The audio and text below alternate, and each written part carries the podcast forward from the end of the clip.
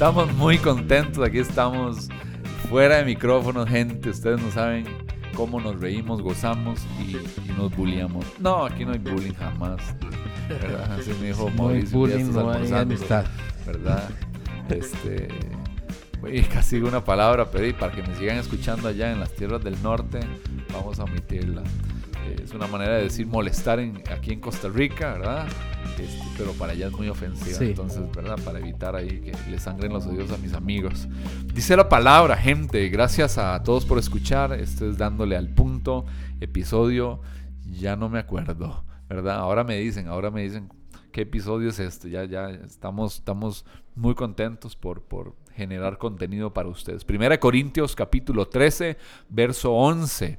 Estamos en la, segunda en la segunda parte. Se necesita un hombre en casa. Estoy acompañado con, por mi director y, director creativo aquí en la iglesia DC, la iglesia más feliz de Costa Rica, Luis Palomo, y por mi amigo, el consejero familiar Mauricio Mora. Primera Corintios 13:11 dice, cuando yo era niño, cuando yo era niño, hablaba como niño, pensaba como niño razonaba como niño, pero cuando llegué a ser hombre, dejé, voy a volver a repetir, dejé las cosas de niño.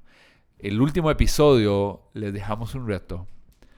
Tome la decisión y díganos cuándo fue la decisión que usted eh, eh, eh, ya adquirió para ponerle fecha, mes, día, hora, lo que usted quiera, pero documente el momento en que usted dejó de ser niño o va a dejar de ser niño. ¿Por qué? Porque tenemos hombres de todo tipo en nuestras comunidades. Tenemos hombres de todo tipo eh, eh, eh, en nuestros trabajos, en nuestras oficinas. Estamos criando y formando a personas que han extendido la adolescencia, incluso la niñez, y tienen mañitas y no saben decir no, ¿verdad? Eh, no tienen límites, quieren seguir brincoleando, ¿verdad? En rebeldía, son egoístas, caprichosos, se victimizan, hacen berrinche, patalean cuando las cosas no salen, ¿verdad? Se vuelven pasivos, no quieren hacer oficio. Eh, eh, y, estoy usando esta metáfora, ¿verdad? Porque es, es un tema de no responsabilidad, ¿sí? entonces, son los padres los que se suponen que empiezan a convertirse. Empezamos a, ver, a ver la, dinámica de una casa, y lo digo yo porque tengo tres niños, ¿verdad? Tengo una chica de 11, cumple 11 años en, unos días, eh, tengo otro de 8 años, tengo otro de 5 años, ¿verdad? Hasta el próximo año ellos avanzan en su edad, pero ver los berrinches, los pleitos, la rebeldía, muchas veces, ¿verdad? Ya, ya empiezan en matecitos que uno dice, híjole, ¿verdad? Y es mi labor como padre. Eh, llevarlos a la madurez. Pero cuando le estoy hablando a gente que viene a consulta, gente que va a consejería, ¿sí? dándole la espalda de manera intencional al responsabilizarse, al comprometerse, Mauricio, al ser gente que, son agresivos y egoístas, que, no, no, les da el frasco, eso es una manera, de, es, es, un adolescente, yo atiendo adolescentes, Mauricio atiende adolescentes, ¿verdad?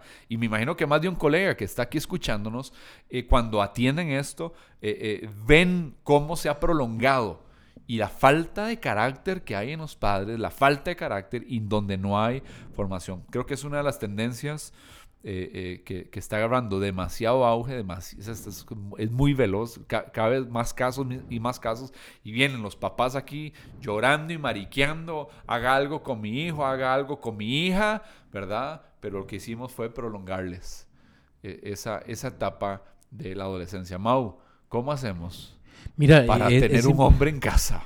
Es importante lo que usted hablaba en el, en el pasado episodio. episodio en donde hablabas de de las culturas que tenían este paso.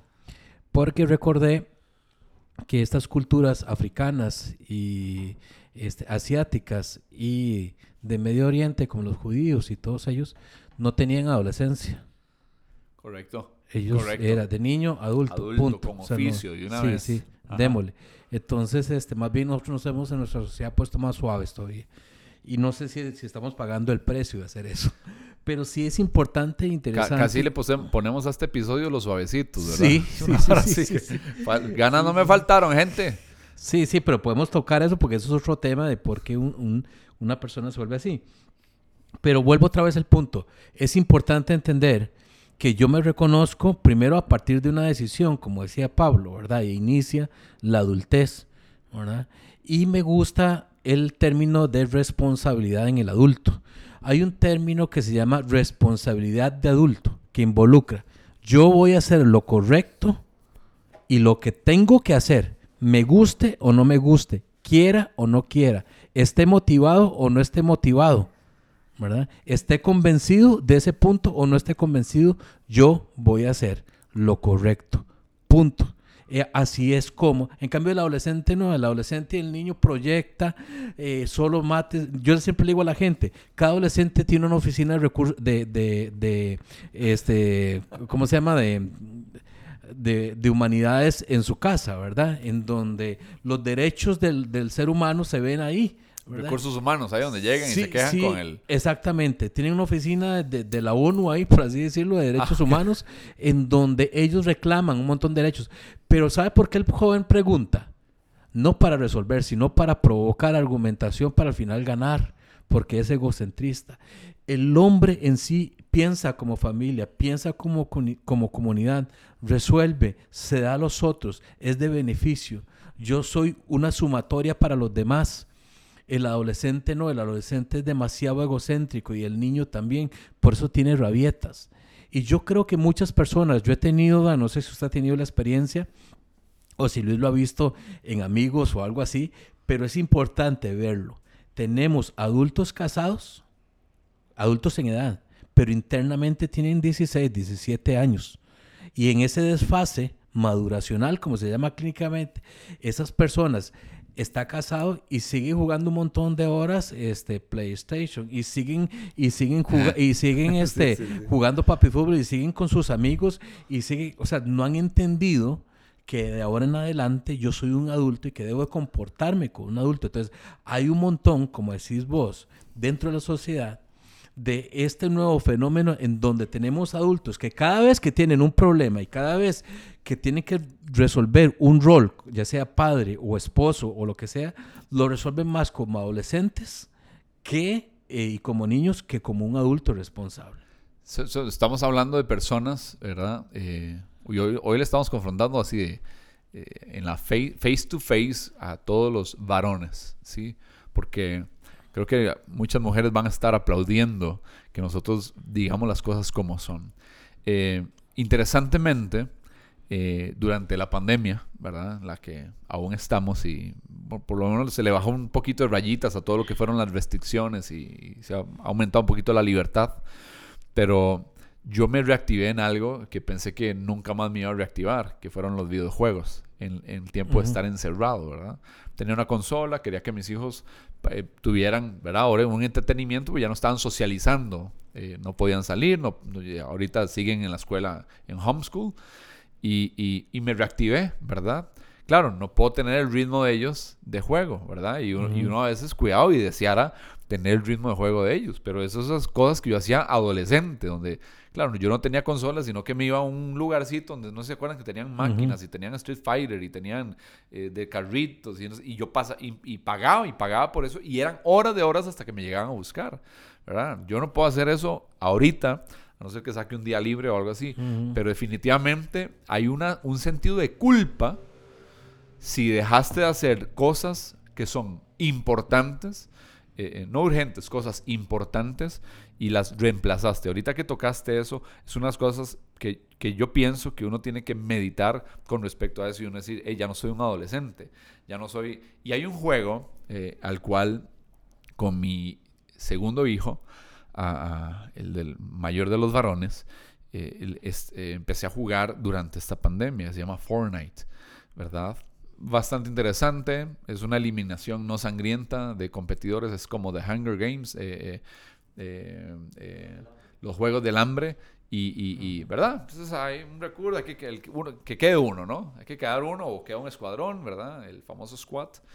Y, yo es que como de trompo no pasé, entonces. Sí, sí, sí, no, no. Te estoy, te estoy, entonces me conecté. Bueno, lo que te estoy contando es que cuando mi hijo no está jugando, solo se puede jugar uno, a no ser que tengamos tres consolas en la casa y podamos jugar los tres, ¿verdad? Y eso ya sería un abuso, digo yo, tener tres consolas, ¿verdad? Este, y hoy estábamos hablando, ¿verdad? Y me dice, no, papá, espero, puede ser otro tipo de consola. Me dice una vez, me, mandaron el, el, el, flecha del hachazo. Y un día me conecté, y claro, los que están conectados son niños. Entonces, porque eso se juega, eh, te conectas con cualquier persona del mundo. Entonces, me ha tocado conectarme con gente de Estados Unidos, con gente de México, con gente. Entonces, estás en línea, estás con gente de otras latitudes, de otros países. Eh, eh, y, y, en la mayoría son niños que invierten ahí su tiempo. Pero las estadísticas dicen que el promedio de jugadores ¿sí? de los videojuegos son hombres de 30 años son, hay un promedio de, de gamers y, y, ahora los gamers están haciendo sus transmisiones. Si te conectas al Facebook o hay varias otras plataformas. Yo, yo estoy, apenas las estoy conociendo porque no puedo estar desconectado de saber de lo que mis hijos, se, ¿verdad? Uno quiere ser youtuber, el otro también quiere ser youtuber, etcétera, etcétera. Entonces me he estado dando cuenta de esto. Ahora, yo creo que Dios nos está llamando en este episodio a darle la espalda a las cosas de niño para empezar a hacer cosas que lo honren a Él, cosas que sean loables, cosas que puedan poner y actividades que honren a Dios y no solo tengan que ver con nuestro interés, nuestra comodidad, nuestro egoísmo. Eh, eh, Mau, ¿cómo vamos creando eso? Está bien, hoy hago conciencia, hoy hago conciencia, pero ¿qué le decimos a todos esos chavalos y chavalas y maes, verdad? Que algunos son, ¿verdad? Sí, maes, ¿verdad? ¿Qué le decimos? Hey, volvete, ese, ese sacudón, ese, eso que yo te hablaba de, afirmarlos y que les da seguridad. ¿Cómo, cómo, cómo le entramos a esto? ¿Qué, ¿Qué, preguntas nos tenemos que hacer? Porque hay que confrontarnos en cómo estamos llevando nuestro tiempo, en qué estoy invirtiendo el tiempo, en qué estoy... Porque el tiempo, el uso del tiempo, me imagino que va a revelar mucho de si yo me estoy formando como adulto o quiero ser siempre un niño. Como decía una canción cristiana, y yo quiero seguir siendo niño para llegar al cielo. Ahora un día sí, íbamos en el carro y mi papá le dice a mi hermanillo Warner, ¿de verdad usted quiere seguir siendo niño? Hay que madurar. Sí. ¿Verdad? Hay que madurar, ¿verdad? Entonces yo empecé a, a explicarle teológicamente la, la, canción a mi tata para que, ¿verdad? para que no se asustara. Porque mi hermanillo han notado cantando esa canción, ¿verdad? Y se dijo, hay que crecer. Y lo entiendo, ¿verdad? Yo creo que es importante entender de que no somos hombres porque no nos han enseñado a ser hombres. Yo no puedo hacer algo que no me, no, me no me lo han enseñado. Yo no puedo hacer algo. Y es más, yo no le puedo pedir a mis hijos algo que yo no les he enseñado. ¿verdad? Yo no le puedo exigir a una sociedad algo que todavía no se les ha formado. Entonces, ahí es donde viene el principio de reinventarse, en donde como a mí no me enseñaron a ser hombre, yo tengo que aprender a ser hombre y tengo que aprender por mis propios méritos, ¿verdad? Creo que es importante, inicia con la decisión y se, sigue a partir de ahí con el deseo y, y después con todas las cosas de contenido que me dicen qué está bien y qué está mal y a partir de responsabilización y actuación como adulto. Pero yo quiero, este, ah, digamos, como refrescar esto. Y es que el hombre, ah, una de las características de la masculinidad es que soluciona, crece, evoluciona, suma a la sociedad y deja un legado. O sea, eh, yo no existo solo por existir. Una de las características que hace que el adolescente adulto siga ahí metido en el cuerpo de un adulto es que piense más, ojo bien con esto, piense más en estarse divirtiendo que en estar construyendo. Híjole. ¿Verdad? Eso, es una clave muy importante. Y, el entretenimiento, el papel que está jugando el entretenimiento. Sí, no, no, eh, la otra persona piensa más en divertirse, en entretenerse. Eso es una característica adolescente. Hay un montón de adultos que piensan, es más trabajo para eso, ¿verdad? Ojo, cuidado, el trabajo, no, que yo trabaje no significa que sea hombre que me gane el plata. Involucra el fruto que estoy dando, si estoy creciendo, si estoy dejando un legado y si realmente funciona. Y hay algo interesantísimo aquí y que para mí es muy, muy, muy importante. Y es que los hombres, ojo bien, además de solucionar, creamos otros hombres para que así esa, esa masculinidad se siga desarrollando. Según los estudios dan el por qué el hombre no soluciona problemas, ¿sabes cuál es, Luis? Que no saben cómo solucionar. Entonces, es a partir de ahí donde nosotros tenemos que enseñarle a los hijos qué es lo bueno, qué es lo malo, hacia dónde caminar y qué significa claramente y en una forma muy específica ser hombre. Qué mortal está esto. Gente, porfa, yo sé que ustedes están acostumbrados a que nuestros episodios sean con este tiempo, pero ¿qué tal si nos regalan unos minutitos más nada más para, porque yo quiero cerrar este tema, es la segunda parte, ¿verdad? Que se necesita un hombre en casa. Y es que yo recuerdo mi adolescencia, mi adolescencia se, centraba en mi físico, mi adolescencia se centraba en si tenía cuadritos y cómo me veía, todo giraba en torno a mí y muchas veces... el pelo. La moda, el pelo, las chiquillas, mi sonrisa, eh, eh, eh, todo era una adoración a uno mismo. Y estamos viendo que esa adoración se está prolongando y entonces los padres se siguen adorando a sí mismos y creen, creen ¿verdad? Que están dedicando tiempo, y tampoco es un tema aquí de idolatría a los hijos, no estoy hablando de eso, pero que detenga de estar como absorto de sí mismo, ¿verdad? Que eso era como la adolescencia, yo soy el centro, el adolescente es el centro, ¿verdad?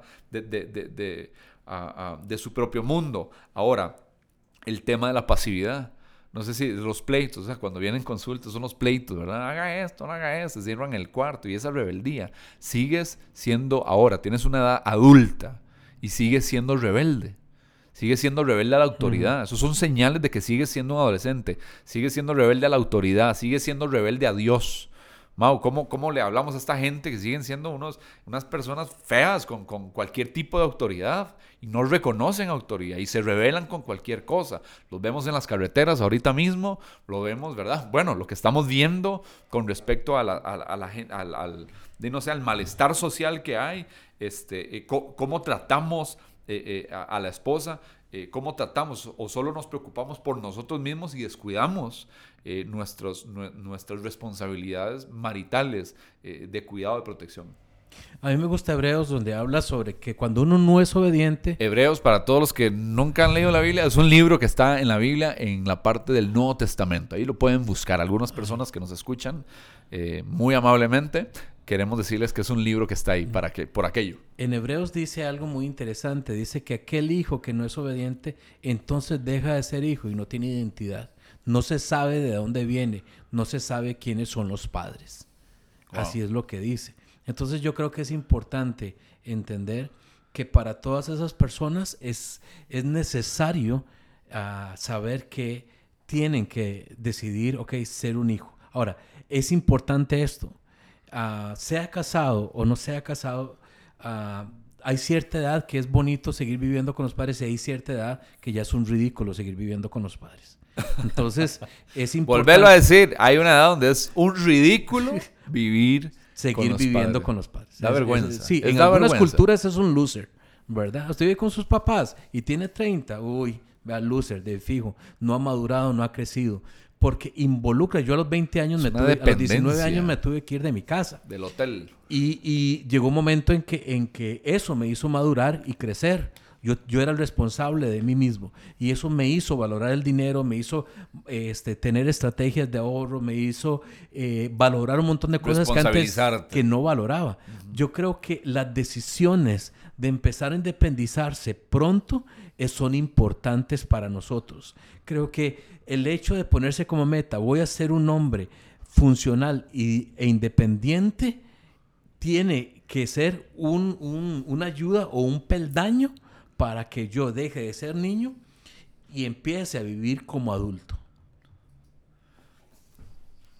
Mau, este programa se nos ha, se nos ha, se nos ha ido, ha avanzado de manera muy rápida. Quisiera hay gente, es que este tema está muy bueno y es de verdad es muy confrontativo y creo que es muy actual y creo que puede hacer un golpe a la conciencia de muchos de nuestros oyentes y que también esto puede ir de mano en mano. Y ustedes pueden opinar como ustedes quieran, nos pueden escribir lo que ustedes quieran, ¿verdad? Y pueden aportar lo que ustedes deseen.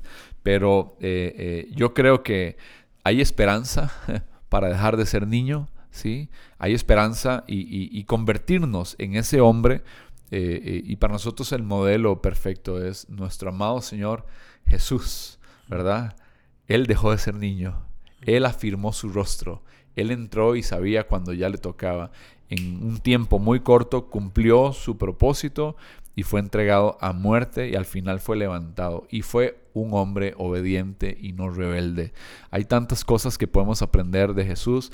Siéntate, tomate un café con los apóstoles, puedes leer el Evangelio según San Mateo, San Marcos, San, Lucas y Juan y, ellos te van a contar cómo era un verdadero hombre. Es el mejor modelo que nosotros tenemos y queremos aprender de él, queremos seguir sus pisadas. Esto ha sido dándole al punto y así cerramos todo este tiempo de confrontación que hemos tenido gracias al consejero familiar Mauricio Mora. Mau, gracias por acompañarnos, ha sido un placer, Luisito, gracias. Gracias Iglesia DC, la iglesia más feliz de Costa Rica. Chao.